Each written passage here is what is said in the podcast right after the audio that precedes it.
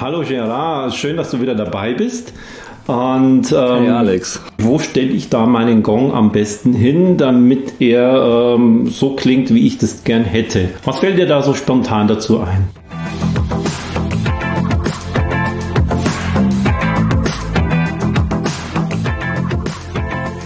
Ja, also spontan fällt mir dazu ein, ähm, wenn ich mich hier umgucke, wie meine Räume mittlerweile aussehen dass ich da jetzt schon seit einem Jahr ungefähr dabei bin, rum zu optimieren und rum zu experimentieren. Hier ist es zum Beispiel so, dass dieses ganze Gebäude mehr oder weniger aus so einem Lehmputz verputzt ist.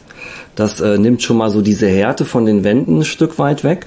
Ja, und oft mhm. hat man es ja in so normalen Wohnungen, dass man so glatt geputzte und glatt gespachtelte Wände hat. Also wenn man jetzt mal von Wohnräumen oder auch von Yoga-Studios ähm, spricht. Genau. Ähm, und das ist oft dann schon ein Problem, dass, dass man halt so einen relativ leeren Raum hat. Also Yoga-Studios oder Meditationszentren, die sind ja oft sehr minimalistisch eingerichtet. Da steht vielleicht irgendwo ein kleines Regal oder eine Kerze und dann war es das ja einem Großen und Ganzen. Und im blödesten Fall hat man dann halt noch eine fette Fensterfront auf der einen Seite und dann hast du im Prinzip so einen Raum, der von allen Seiten relativ hart reflektiert.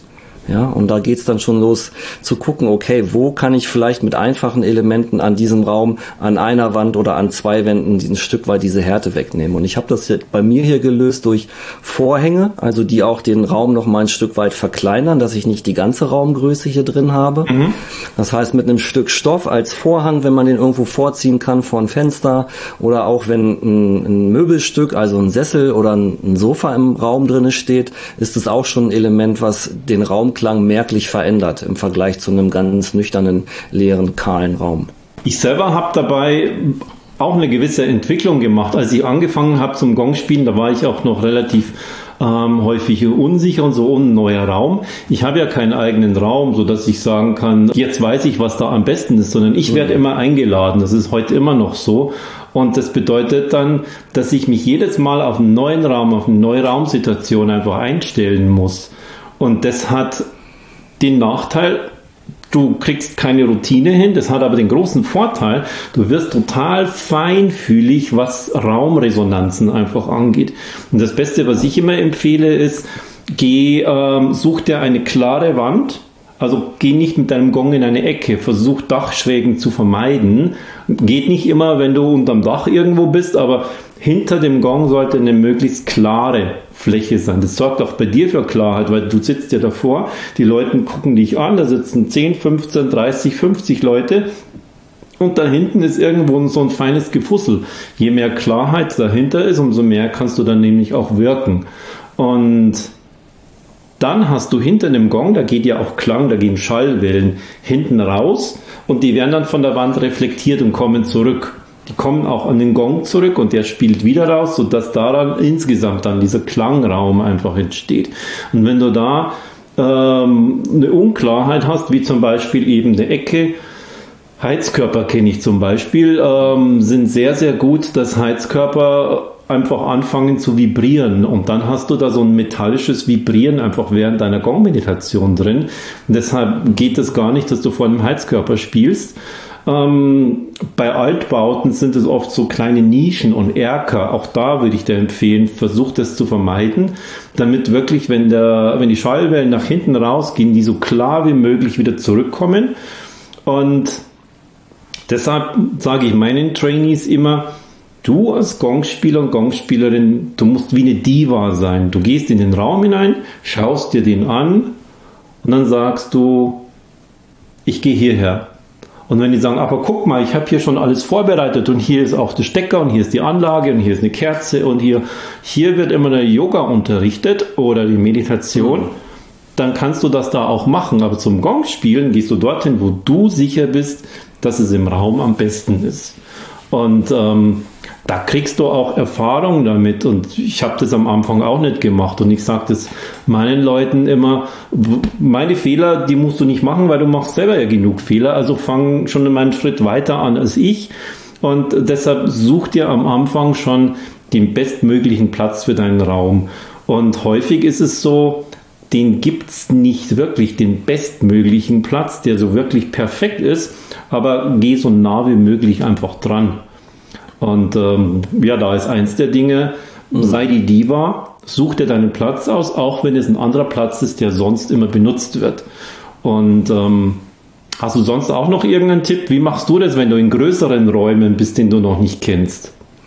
Also wenn ich in größere Räume komme, die ich noch nie bespielt habe, die mir fremd sind, dann gehe ich erstmal durch den Raum durch. In der Regel auch alleine, so, damit ich ein Gefühl dafür bekomme und vor allen Dingen ein Gehör dafür bekomme, was da eigentlich passiert in diesem Raum. Das heißt, ich gehe da durch, klatsche an verschiedenen Stellen mal in die Hände. Dieses Klatschen kannst du relativ gut in einem leeren mhm. Raum hören. Wo kommen die Reflexionen stärker zurück? Wie breiten die sich so aus?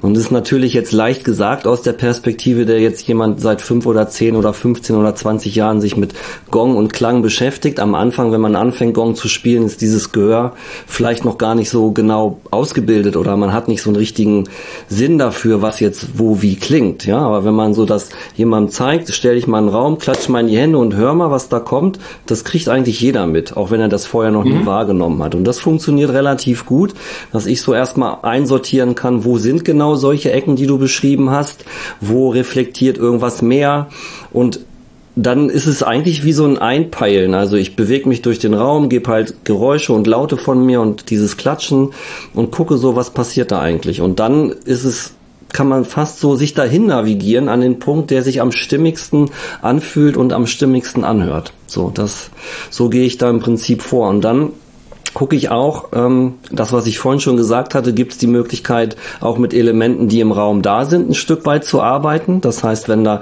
Ecken sind, die sich schwierig anhören und anfühlen, da vielleicht schon mal ein paar Matten auszulegen oder eine Decke auszulegen, weil das wird dann hinterher auch der Fall sein, wenn die Teilnehmer da sind, weil dadurch verändert sich der Raumklang ja auch nochmal. Mhm. Es ist ja ein Unterschied, ob ich leer in den Raum reinkomme und eine Stunde habe, um alles vorzubereiten. Das mache ich auch oft, dass ich als erstes den Gong aufbaue, weil ich einmal den Raum Raum roh hören will, wie der sich anhört und anfühlt beim Spielen, wenn nichts drinne ist.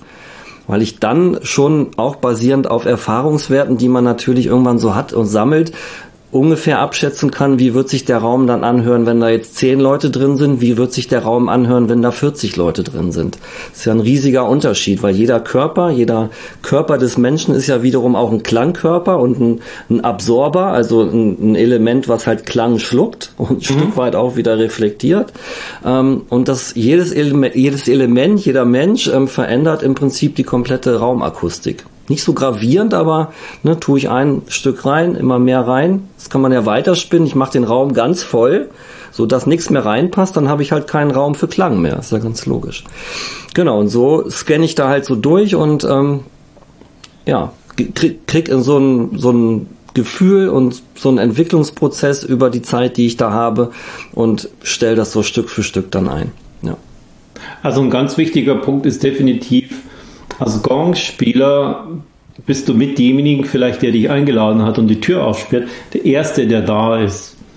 Und, und richtest dir den Raum dann genauso ein, wie du den dafür brauchst. Also hm, wenn es um 19 Uhr losgeht, ähm, und die Teilnehmer, die kommen vielleicht so 20 Minuten vorher, ist es total hektisch, wenn du eine halbe Stunde vorher kommst, sondern das geht gar nicht. Bei neuen Räumen bin ich zwischen, also ich bin immer bei, bei jedem Raum eine Dreiviertelstunde vorher da und bei neuen eher noch eine Stunde vorher äh, einfach mhm. da. Ja. Und ähm, dann setze ich, ich sitze auch da und, und, und lasse den Raum dann auf mich wirken. Das heißt, ich baue den Gong auf, ich setze mich vor den Gong hin. Und ähm, ein wichtiger Punkt auch, wo du merkst, wie sich so ein Raum entwickelt, das ist ja nicht nur so die, die, die pure physikalische Akustik, hm. sondern auch, wie baut die sich das jetzt auf, da. bevor hm. es losgeht, indem ich da sitze und dann kommen die Teilnehmer rein. Und dann kommt der Erste rein, merke ich schon, oh, die sind jetzt aber noch nervös und die kennen sich hm. schon alle und ah, da ist aber jemand, ähm, der sitzt noch nicht mal richtig da. Das ist möglicherweise das erste Mal und da merke ich schon, was baut sich jetzt da für Energie auf? Und das hat dann auch wieder Auswirkungen, ganz einfach, ähm, wo du da bist. Und ähm, wenn du dann einen wirklichen Raum hast, wo du merkst, ähm, den kennst du noch nicht, ist es wichtig, spiel das, was du danach spielen willst. Also wenn du 30 Minuten lang zum Beispiel eine Gong-Meditation spielst, bis zum White Sound hoch und wieder runter, spiel das in ein paar Minuten einmal durch, damit du auch hörst, wie klingt der Raum denn später, wenn ich kurz vor meinem Peak bin? Weil wenn du den jetzt einfach nur so aussuchst und dann fängt aber irgendwann später was zu vibrieren an, hast du keine Chance mehr. Dann ist zu spät, ja, dann kannst du sagen, oh sorry, da hinten ja. wackelt jetzt irgendwas, ich weiß nicht genau, was es ist, sondern da ist es passiert. Hm, wir fangen nochmal von vorne an, spulen alles zurück. verantwortlich. Ja. Genau, deshalb spiel das vorher einmal durch und dann merkst du, ah, da hinten vibriert was, ich kenne das zum Beispiel sehr häufig einfach von Heizkörpern. Ähm, die haben ja diese, nicht mehr die Lamellen wie mhm. früher, wo man so mm. durchgreifen kann, sondern das ist mm. eine Fläche und oben ist da so eine. Ablage. Ein Blech da drauf. Äh, so ein Blech. Und dieses Blech, das vibriert ja, total ja. gern. Ja, das, dann, Unmöglich. Und dann habe ich, ich habe das mal das erste Mal bei einer eigenen Gongschülerin gehabt. Das ist nämlich ihr Raum gewesen. Und die hat dann ihrem Mann gesagt, ähm, der, was er dagegen tun kann. Und dann hat der jede einzelne von diesen Heizkörper mit einem Kabelbinder festgemacht und da war das mhm. Thema erledigt. Mhm. Wenn du jetzt nur ähm, temporär da drin bist, leg was Schweres drauf. Ja, eine Decke zum auch Beispiel. mit den Leuten, ja. denen der Raum gehört und sagt, hast du ähm, danach, wenn die alle da sind, sind dann irgendwelche zum Beispiel Yogamatten mit so einer Füllung, leg mhm. sie drauf, präparier das und dann geh wieder zu deinem Gong und spiel es nochmal durch. Vibriert der immer noch und, und wenn das ja. weg ist, dann ist es okay. Und wenn nicht, mach so lange hin, bis dieses Nebengeräusch weg ist, weil das hat zwei große Auswirkungen auf den Gongspieler selbst. Der Fokus vom Gongspiel ist weg, sondern du bist nur auf diesem Geräusch. Und das zweite ist, für die Teilnehmer, wenn da irgendein anderes Geräusch ist, dann ist das für die wie so ein kleines Alarmsignal, dann sind die auch aus ihrer Trance, aus ihrer Entspannung raus und bzzt, was ist da? Das ist mhm. ähnlich wie der Schnarcher nebenan. So ist so ein, so ein Geräusch auch. Und deshalb ist es wichtig, dass man sich das vorher genau ausschaut, dass man vorher den Raum so testet, sich den perfekten Platz dafür aussucht. Und dann hast du es nämlich leichter. Und dann musst du nicht gegen was anarbeiten, sondern je mehr Arbeit du vorher reinsteckst, umso weniger, ähm, umso leichter wird es danach, wenn die Leute da sind und wenn du deine Gong-Meditation einfach machst. Also selber ja. noch mal irgendwelche Erfahrungen mit Raum? Äh, ja, ich die ganze Zeit, wo du redest, kommt mir im Prinzip mein einer meiner Räume in den Sinn, den ich halt sehr sehr oft bespielt habe in Hannover und ähm, mhm. das ist, da gibt's halt Faktoren, die einfach nicht zu verändern sind. Das eine ist halt, dass es ein, ein sehr großer, aber auch irgendwie runtergezogener Raum ist, ein Stück weit. Und da sind so, ja, Betondecken drin oder irgend sowas, was halt so vom Raumklang schon sehr schwingend ist. Mhm. Das heißt, er hat einen unheimlich krassen Hall, dieser Raum. Er hat eine komplette Fensterfront auf der rechten Seite komplett durchgezogen, also wirklich von oben bis unten, fast von oben bis unten Fenster. So. Dann ein Heizkörper auf der einen Ecke. Dann so ein, ähm, sowas wie so ein Laminatfußboden, also der auch jetzt so eher hart klingt und wirkt, obwohl er sich weich anfühlt. So, und als wenn das noch nicht reichen würde, fährt draußen im dreieinhalb bis fünf Minuten Takt direkt vor der Tür die Straßenbahn in die eine und in die andere Richtung. So. und es ist halt, wow ein Raum, in dem ich tatsächlich viele Gong-Meditationen gespielt habe, auch Gong-Rebirthing, ähm, Wochenend-Workshops gegeben habe. Und äh, das ist halt auch ein Punkt. Also natürlich kannst du hingehen und sagen, du hast eine Stunde Zeit und optimierst den Raum bis zu dem Punkt, wo du kommst. Und wenn es ein Raum ist, wo man regelmäßig spielt, dann kann man natürlich auch das dann schneller machen, weil man die Erfahrungswerte dafür hat. Genau. Aber ich habe da halt für mich gelernt, okay, du kannst jetzt entscheiden, du spielst hier nicht, weil der Raum einfach zu weird ist, oder du sagst, oh, ich surrender jetzt, also ich gebe mich diesem Ganzen mhm. hin, was auch da ist, und lade das halt einfach mit ein, weil die Psychologie dahinter ja ist, wenn das ein Raum ist, ähm, und es ist ein Raum, wo, also, wo ich auch eingeladen worden bin, diese Situation, ähm, ist ja so, die Leute, die da regelmäßig hinkommen zu Yogastunden oder zu Workshops oder halt dieses Studio regelmäßig besuchen, die sind ja diese ganze Geräuschkulisse gewöhnt.